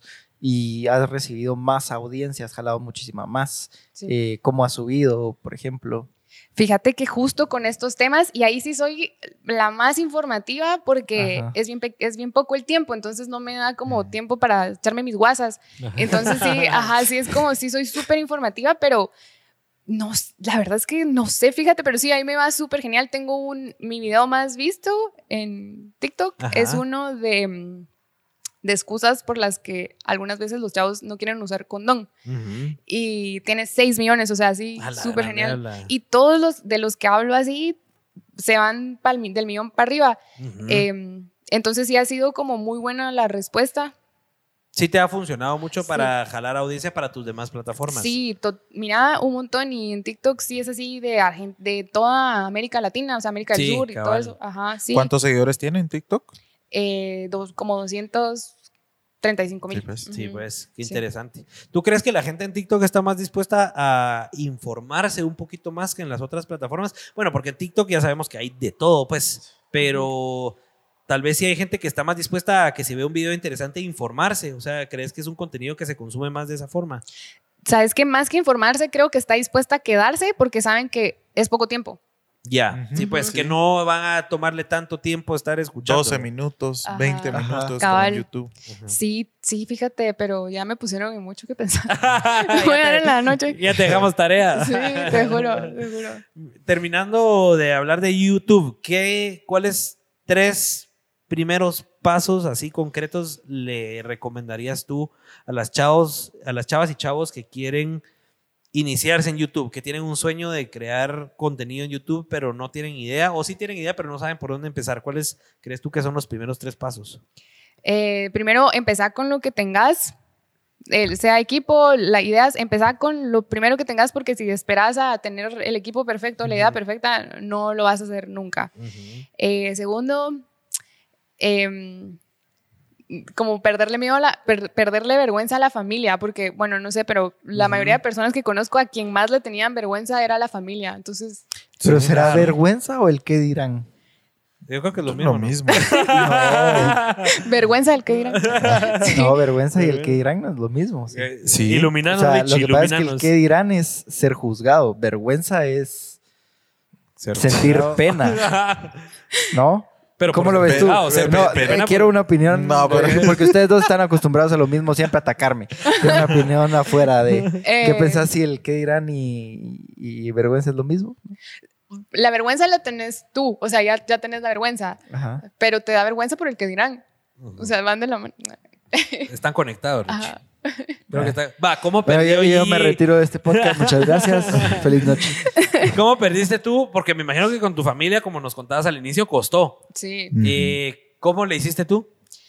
Em, yo dije, ay, no estoy aquí para vivir por ellos. Ajá, o sea, sí fue como una decisión, ¿sabes? O sea, sí, porque a la fecha hay muchos temas que le siguen no llegando, pues. Ajá, ajá. Pero es como, bueno, lo lamento que no te lleguen, solo no me mires, ¿va? Entonces sí es una decisión, más que, que un día despertés iluminada que ya se acabó, no, es una decisión. Es tomar tú la decisión y, bueno, ya que te valga de cierta forma madre lo que los demás piensen, incluida Sí. la familia. Y afrontar las consecuencias, porque sí hay, con- sobre todo, mucha mi familia es súper conservadora, Ok. súper conservadora. Ujú. Entonces sí hubo consecuencias, Ajá. sí hubo meses sin hablarnos. Sí, pues. Pero yo sabía, al, al final, yo sabía que no estaba haciendo nada malo y que Ujú. exactamente la razón por la que lo estaba haciendo era porque no es normal que alguien, que alguien en tu familia se enoje porque estás hablando de masturbación. Ujú, Ma- ujú. Entonces, sí, tú tomaste la decisión y te aferraste a eso. Ajá, sí. Excelente. ¿Y el tercer paso? El tercer paso, paciencia. Ok. Paciencia, o sea, aunque las personas no lo crean, esto es un trabajo como cualquier otro en el que vas creando tu trayectoria, en el que vas adquiriendo experiencia, en el que vas conociendo gente poco a poco como en cualquier otro ámbito. Entonces, no porque seas influencer quiere decir que las cosas van a ser distintas a cualquier otro trabajo. Sí, pues todo, todo toma su tiempo. Sí. ¿Por qué crees tú que cuesta tanto crecer eh, específicamente aquí en Guate, crecer como youtuber? ¿Por qué crees que cuesta tanto? Porque sí lo hemos visto en, en un montón de escenarios, pues, de gente que hace buen contenido, pero que al final sus números no siguen subiendo, no se vuelven los números de otros países. ¿Por qué crees tú que pase? Yo sí pienso que es por eh, em, porque en Guate no se usa como una red social. No hay Sí, pues. cultura de YouTube. No, no hay, o sea, definitivamente no. Y lo que te decía del algoritmo, que nadie, o sea, yo de verdad nunca he visto a alguien que diga, mucha el algoritmo de YouTube funciona así. Ajá. Entonces, estás todos los videos son una ficha al aire. Sí, pues. Ajá. O sea, estás apostándole ahí a ver qué pasa. Sí, a menos que hagas algo como muy de nicho, como a- entiendo que los youtubers más grandes de acá son gamers. Sí, pues. Como que hagas algo muy así que ya sabes que tenés un público así en específico. Y a ellos les estés tirando un contenido específico y todo sea específico. Ajá. Mira, antes de salir del tema de YouTube, no sé por qué se me prendió la, la, la- el, El foquito, radar. el foquito ahorita, que va mucho con los temas que hablas en, en, en YouTube y en TikTok sobre seguridad. ¿Ya viste la película de Disney? Que se me olvidó cuál, cuál es el nombre, la del osito, la del panda. Sí, ¿Ya qué la linda. viste? ¿Qué- sí. qué- pero qué- qué- qué- qué- ¿Cuál es tu opinión de la película? Me encantó, me imaginaban lo diferente que sería mi vida eh, si yo hubiera visto esa, esa película de Chavita. Porque Ah, ajá. Interesante. Que esa es una película. ¿Y que, a qué edad te hubiera gustado verla, por ejemplo? a los 12, 13, cuando desarrollé. Sí, pues. Ajá. Es, es una película donde ah, basic- eh, como que hacen una, ¿cómo se dice? Una analogía Ajá. de la menstruación, de lo que es menstruar para las chavas, eh, con, con que la chava se convierte en un zorro rojo gigante. Ok.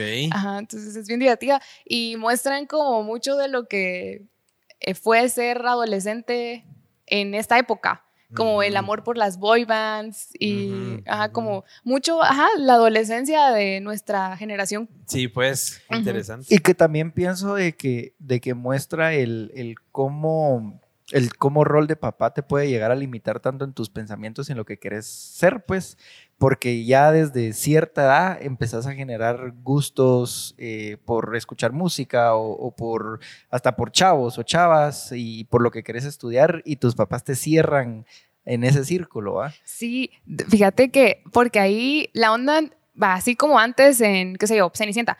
El, el, el pico de la película era cuando el, el príncipe la salvaba. En estas, en estas nueva generación de películas, el pico es cuando la matriarca pide disculpas. Eh, había de hecho un meme que decía, las, las matriarcas pidiendo disculpas son el nuevo príncipe azul de Disney. Ajá, Entonces ajá. es bien interesante porque es como, es, están hablando del trauma generacional que hay justo porque Ujú. tu familia te limite y te quiere imponer sus creencias y todo eso. ¿va? Sí, Es pues. lindísimo. Y esa película es nueva, muchas veces, disculpen mi Sí, ignorancia. no, acaba de salir hace un par de semanas. Ya la viste. ¿Simón? Sí, Disney Plus. Ahí la vamos a ver. Disney Plus. Ah, nave. Qué nave. Qué buenísimo. ¿Y qué, qué consejo le darías tú a un youtuber? Bueno, no a un youtuber, a alguien que quiere crear contenido o quiere hacer su canal de YouTube, sus blogs, pero no tiene una vida interesante o no tiene o no tiene ni idea de qué realmente transmitirle interesante al público, pero él tiene ganas de crear, de hacer un video, de salir ante la cámara, de hablar. ¿Qué, qué le recomendarías tú? que no tiene que ser interesante su vida. Eh, con que sea él mismo o ella misma comunicando lo que viene desde el fondo de su corazón es suficiente. ¿Tú crees que, eh, por ejemplo, esa autenticidad que me imagino que es característica muy tuya, te ha llevado a tener más engagement con la gente que te sigue, no solo en, en YouTube, pues en Instagram, en TikTok? ¿Crees que tú sos completamente auténtica de la gente y eso te ha ayudado?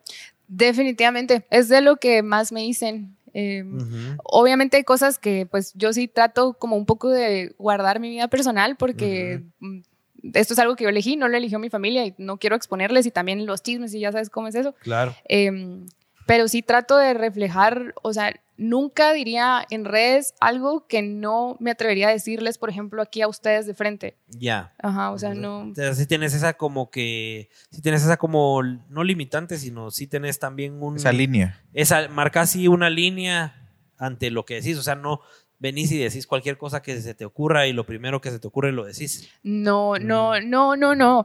Eh, o sea, es que no en el sentido de que trato de no vulnerar a nadie ni dar un discurso de odio, que es algo para mí muy importante. Pero sí digo lo que pienso, pues, Claro. lo que es, lo, ajá, solo cuido de no herir vulnerabilidades. Sí, pues. Ujú. Qué nave. Eh, hablando de esto, ¿cómo, ¿cómo evitas?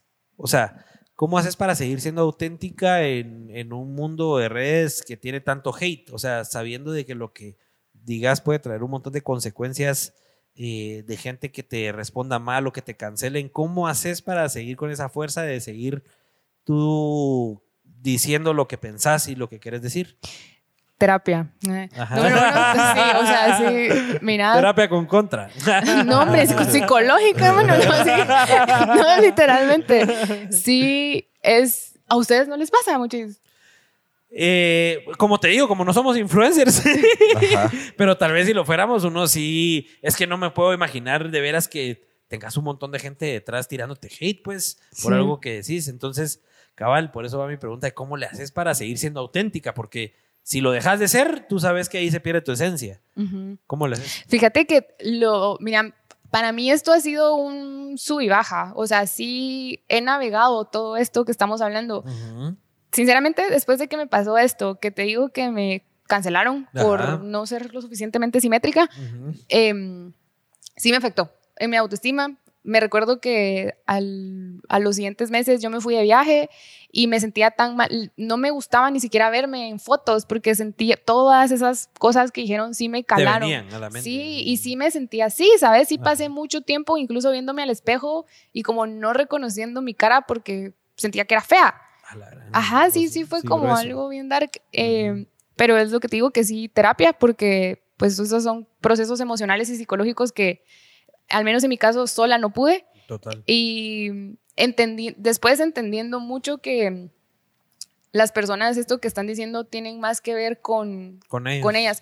Fíjate que es lo Mm. mismo, también fue una decisión que vino de la mano de la terapia, el, el, pues yo decido, yo elegí esto, me gusta, no voy a renunciar a ello por lo que las personas están diciendo, entonces hasta veo con compasión a estas personas, ¿sabes? Como pobrecito. Sí. Ajá. O sea, ya cambiaste el chip, pues ya lo ves de diferente forma cuando viene ese hate. Sí, sí, y mira, o sea, es imposible que alguien se hable bien a sí misma y a vos te diga que sos una caca. Esa persona se dice a sí misma todo el tiempo que es una caca. Entonces siento, siento como yo no estoy ahí, yo no me hablo así a mí misma ni en el espejo. Yo sé que tú sí lo haces y pues por eso es que me lo estás tirando a mí, entonces no lo absorbo y lo siento por ti, va. Ajá. Ujú. Qué bueno, qué bueno, qué de ¿Qué, qué- qué, mm, ¿Cuáles son las alertas que tuviste que pasar, digamos, para llegar al, a, a tomar la decisión? Bueno, necesito terapia porque si no, sola yo no puedo. ya no me aguantaba a mí misma. O sea, mi existencia contenida en mí misma era difícil, o sea, se sentía dura, no había satisfacción, no había placer en el día a día y todo era un trigger y todo era como, ah, la vida se sentía difícil. Entonces, mm, había podido sola, pero sí me había adentrado en, en algo que me sobrepasaba. Porque digan lo que digan, yo creo que nadie está lista para cientos de personas diciéndote cosas feas. Entonces, Total, total. ahí fue cuando dije, no, no puedo, pues no, no puedo sola. ¿Y fue una decisión propia o alguien te aconsejó, te recomendó? Sí fue una decisión propia, pero sí creo que el- que se esté hablando tanto de la salud mental ahora en día me reforzó pues que sí era una buena decisión. Que nada. Sí. Buenísimo, antes de pasar a la última, a la última parte del show, Pablo, vamos con los comentaritos. Manolito Chapín, sí, sí, tiene razón, porque yo apenas abrí mi página de YouTube y hago videos de lo que yo me, de lo que yo me dedico y no quiero ser influencer, nomás quiero ser creador de contenido como ustedes, dice. De nave, Manuelito. Muy bien. De ahí alguien, recuerdo su video cuando fue maquillado por su novio. Ah, estuvo bueno, es bueno. estuvo bueno. Ah, también el de doblaje. El de doblaje también estuvo bueno. Doblándote. Sebastián de León, ese Pablo y Richie sí no hablan nada. Ja, ja. Hemos hablado más de este podcast. Richie ha hablado más. Sí, muy bien, Richie. Muy bien, Nada, Richie. nada. Eh, Eduardo Herrera, saludos aquí, todo sin novedad. Soy Comando. Mi pregunta es cómo ser un buen influencer. Cómo ser un buen influencer. ¿Qué, qué, qué, qué- qué- cuál crees que es la principal característica de un buen influencer? Ajá. Un buen influencer. Mira, primero preguntaría para quién o según qué. Si lo ponemos en un panorama así muy general, así hablando de todos los influencers en general, ¿cuál crees la característica que a todos los hace estar donde están? Conectar con las personas desde tu realidad. Ajá, yo está buena. Sí, Sí. sí, eso. Eh. Con- No, no, no, sí, sí, sí, no, no. Eh, no sé, como creo que es con la cercanía que podemos sentir a través de, las redes sociales, es bien obvio cuando una persona está hablando desde algo que no es y la gente es súper perceptiva. Por eso es que te digo que en la tele subestiman a las audiencias. Sí, pues. Ajá, entonces, en redes sociales las personas son súper perceptivas y se dan cuenta cuando lo que estás transmitiendo no va con tu realidad o estás pretendiendo algo que, que no has vivido o que Ajá. no sos o que... Ajá, entonces, eh, creo que es alguien que es auténtico y que sea cual sea su realidad, cual sea, venga de donde venga, habla desde quién es. Excelente. Ser Está auténtico. buenísimo. Lo vamos a tuitear y te vamos a etiquetar. Sofía Marín. Ah, ahí no que no tenemos seguidores en Twitter. Sofía, Sofía No, Marín. no le tenemos mantenimiento. Sofía Marín no está fregando a Richie, sino que pregunta, ¿por qué mucha gente ve mal ir al psicólogo? Porque mucha gente lo necesita y no va por el que dirán. No, Pablo, es que esa forma de pregunta. ¿Por Ah. qué mucha gente lo necesita y no va porque el que dirán? ¿Y por qué crees que pasa eso? Porque mucha gente ve mal ir al psicólogo. ¿Tú Por- crees que también es tema social?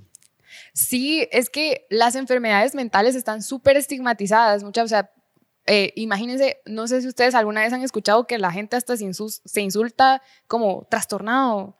Eh, o- ah, o sea, es- un insulto sí. decirte que tenés una enfermedad mental, cuando, por ejemplo, una enfermedad como el cáncer no es un insulto decirle al canceroso. Ajá. O sea, ¿me entendés? No es así. Entonces sí se ve como, sí está súper estigmatizado y creo que es reforzado por, porque costó que la psicología fuera reconocida como una rama de la medicina. Sí, pues. Entonces eso, y es algo muy nuevo, de hecho, también la, la psicología.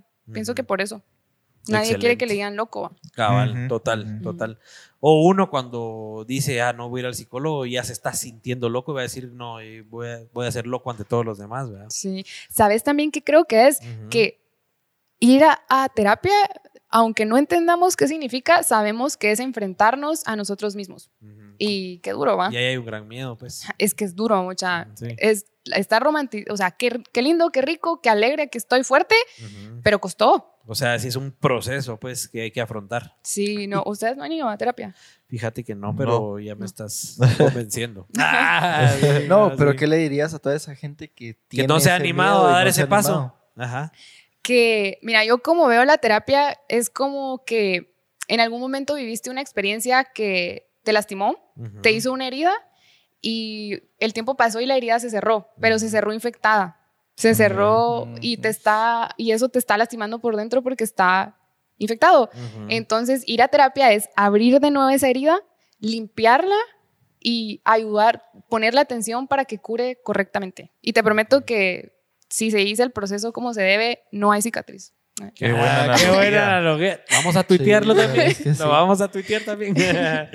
Gracias, Gigi. Y bueno, vamos a pasar a las últimas, a las últimas preguntas, no sin antes darle sus regalitos a nuestra invitada, porque nuestros Y patrocinadores. lo de la dinámica, JK. Ay, sí, sí, sí, la dinámica. Después de los regalitos, pasemos con los regalitos y después hacemos la dinámica. Bueno. Gigi, primero que nada, la gorra oficial de los Pélex de parte de identidad.gt en Instagram. Muchas Porque gracias. sos Pélex, sos el Porque cambio y la diferencia. La abro. Sí, sí, sí, Sí. po- ponétela, por favor. Ok, ok.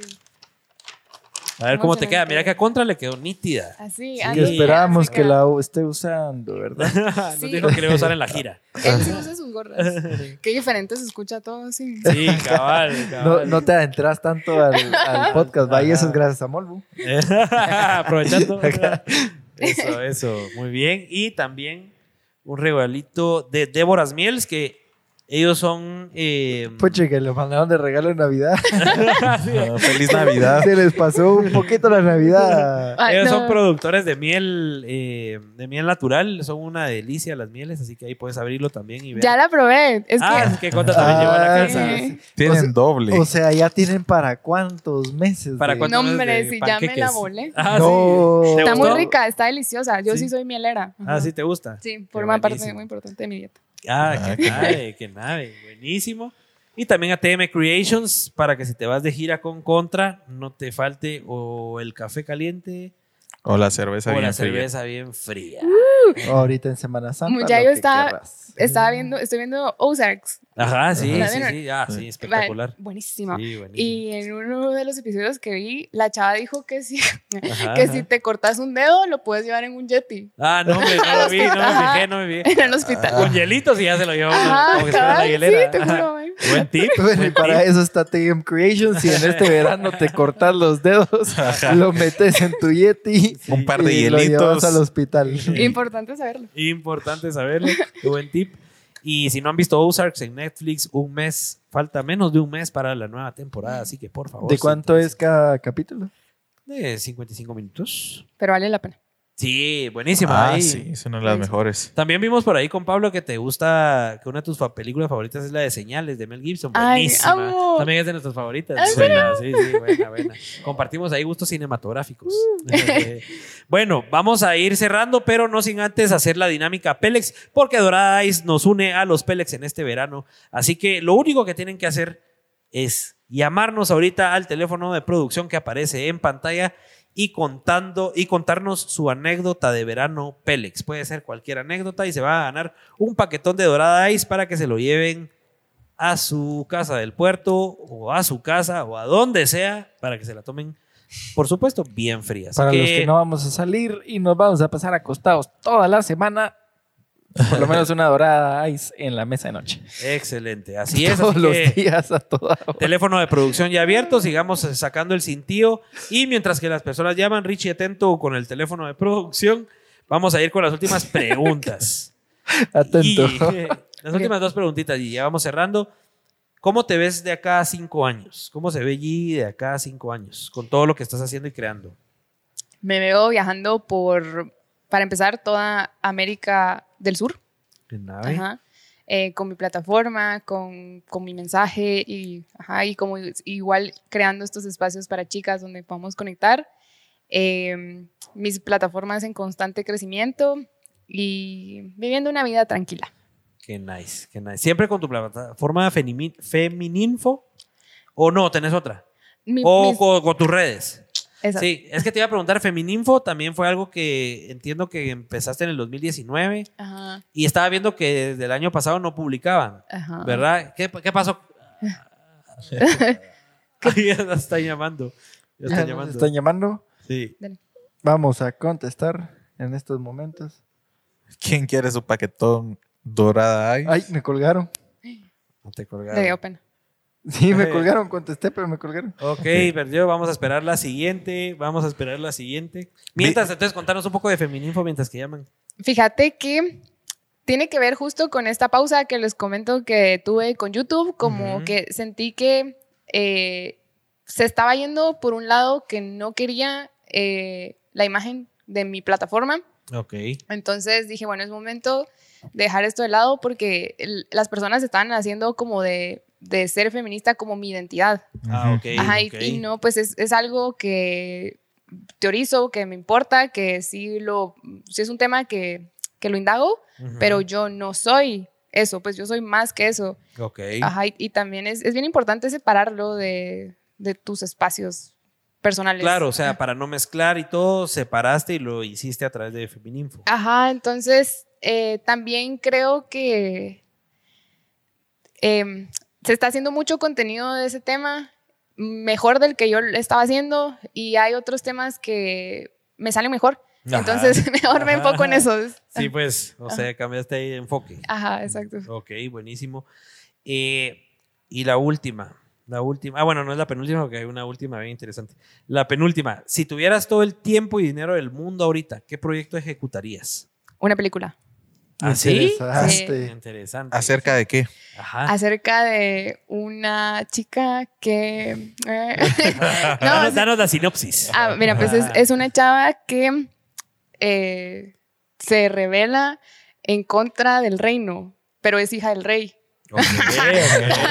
Entonces se alía con, con uno de los, de los, ¿cómo se llaman? Los que fun- hacen... Los, Armas. eh, Los armeros, Armeros, armeros, no. arqueros, arquería. lo- los, de los de metal. Los, de Ajá, hierro. los que hacen Los espadas. herreros. herreros. Ajá, se alía con los herreros del reino y crea, o sea, crean así, pero esto es algo como ya en el futuro, pero después de que murió la tecnología. Ah, ok, Ajá, ok. Entonces, for- ya tienen la tecnología, pero ah, va. Entonces Ajá. hacen un- unos dispositivos con los que ella puede volar y puede... Qué pena, muchas No, gracias no, voz alta. Está buena, está buena, está buena. Y va, entonces, eh, mira, pues es que mi idea es que es como una armadura. Ajá, Entonces esta chava hace como... ajá. y sale como una espada. Ajá, va. Eh, ajá. También hace como así y puede como, co- es como un transporte que es como una rueda, pero ella no se mueve en la rueda, no sé cómo explicar. Ajá, ajá. Y también en los pies hace una cosa así y salen unas alas. Entonces Ajá. puede como volar. Y bueno, entonces suceden una, como que esta, ella se mezcla con el pueblo para, para porque es- el rey sí está siendo como bien opresor. Ajá. Entonces ahí se arma una revuelta y esta lucha de poder y al final el, el clímax es ella enfrentarse con el rey y lo tiene que matar, ¿va? ¿Que es su papá? Ajá. Ah, la, Porque que- entiende que si no es así, no. No cambian las cosas. qué, qué fumada, qué buena está, qué buena Sí. está. ¿Ya la Bueno, y- escribiste o algo? ¿O solo tenés la idea? ¿O la estás Sí, desarrollando? Sí, sí, o sea, aquí les conté así como el primer borrador, ¿no? Ajá. Qué nave, Pero qué sí, nave. ¿Por Bueno, qué películas? ¿Sí ¿Te tenemos- gustan mucho? ¿Ya tenemos, una la llamada? por ahí. a ver Ok, si nos ok, escucha. recibámosla. Aló, aló. Aló, buenas noches. Hola, buenas noches. ¿Qué tal? ¿Qué tal? ¿Cómo estás? ¿Quién nos, quién nos saluda? ¿Adivina? Uy, uy, uy. me- O adivinen. ¿Quién, quién será? So-. Sofía Marín. Así es. Ay, qué nave. Qué gusto tenerte aquí en línea, Sofía. Cuéntanos tu Igual, anécdota. igual, ahí se me colgaron, no querían más. ¿Cómo, cómo, cómo? Me habían colgado, qué mala onda. No, hombre, nada que ver. No, no. Y se Eran había problemas, cortado. problemas Era con el número de técnico- producción. técnicos. Ah, bueno. Gracias por llamar, Sofía. Sí, contanos, contanos tu anécdota de verano Ice, por favor. Bueno, es algo tonta, pero una vez cuando estábamos, tal vez como unos 15 años tenía, fuimos a Monterrico y en lugar había, en la noche estábamos, aparte de que había unos chingos de mosquitos, había una guerra de murciélagos. Ajá, Entonces, ajá. había una de murciélagos y corríamos por todo el, el chalet porque literal era una guerra de murciélagos. Se estaban peleando. Corríamos con mis primos y con las hamacas tirábamos los murciélagos de los chingados. Ah, Y todos la. nos iban a molestar y en eso los adultos, como nos éramos pequeños, les íbamos a preguntar y todos estaban bien bolos.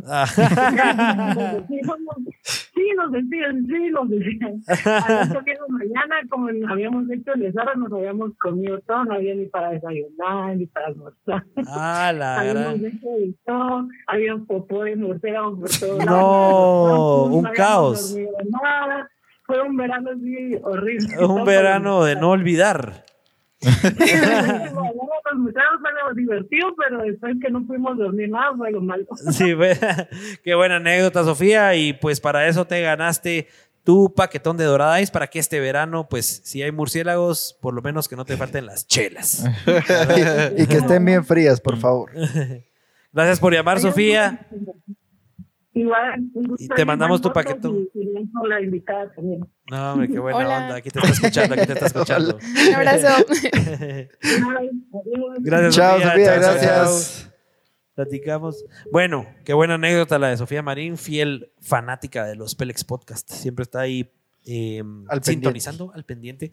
Y para terminar, eh, Gigi, tú contaste en algún momento de que te encantaba poner apodos, así que hoy te queríamos preguntar qué apodos nos pondrías a cada uno después de que ya nos conociste un ratito. Ajá. ok. A la madre. ya. Te la pusimos difícil, pero sabemos que sos capaz.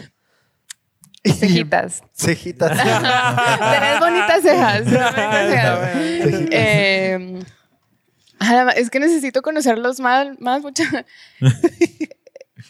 Ojitos. Ojitos, El. Ojitos, ojitos. Ojitos y. Lo que se te Está ocurra. difícil, ¿no? No, chino. Ah, chino. El chino. El chino. El chino. Ahí está. Ahí está, el chino, el ojitos y el cejitas. Chinito.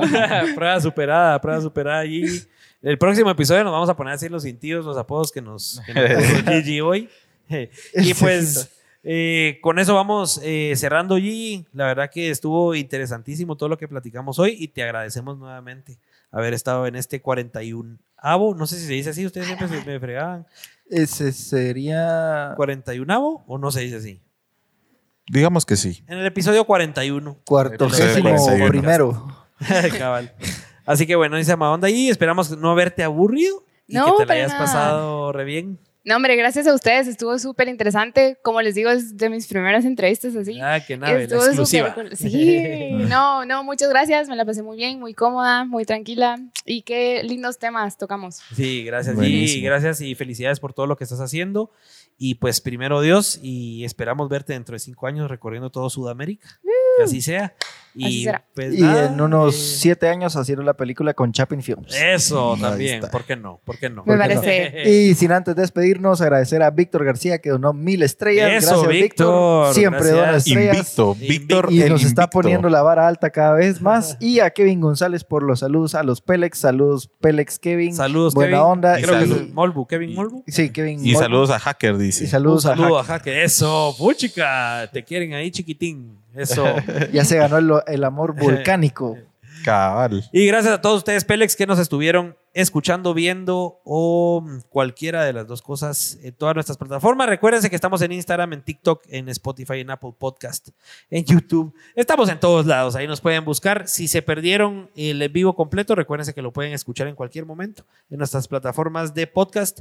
Y nos vemos el otro miércoles en nuestro último episodio de la temporada, el episodio 42, la próxima semana, miércoles 8 pm en vivo.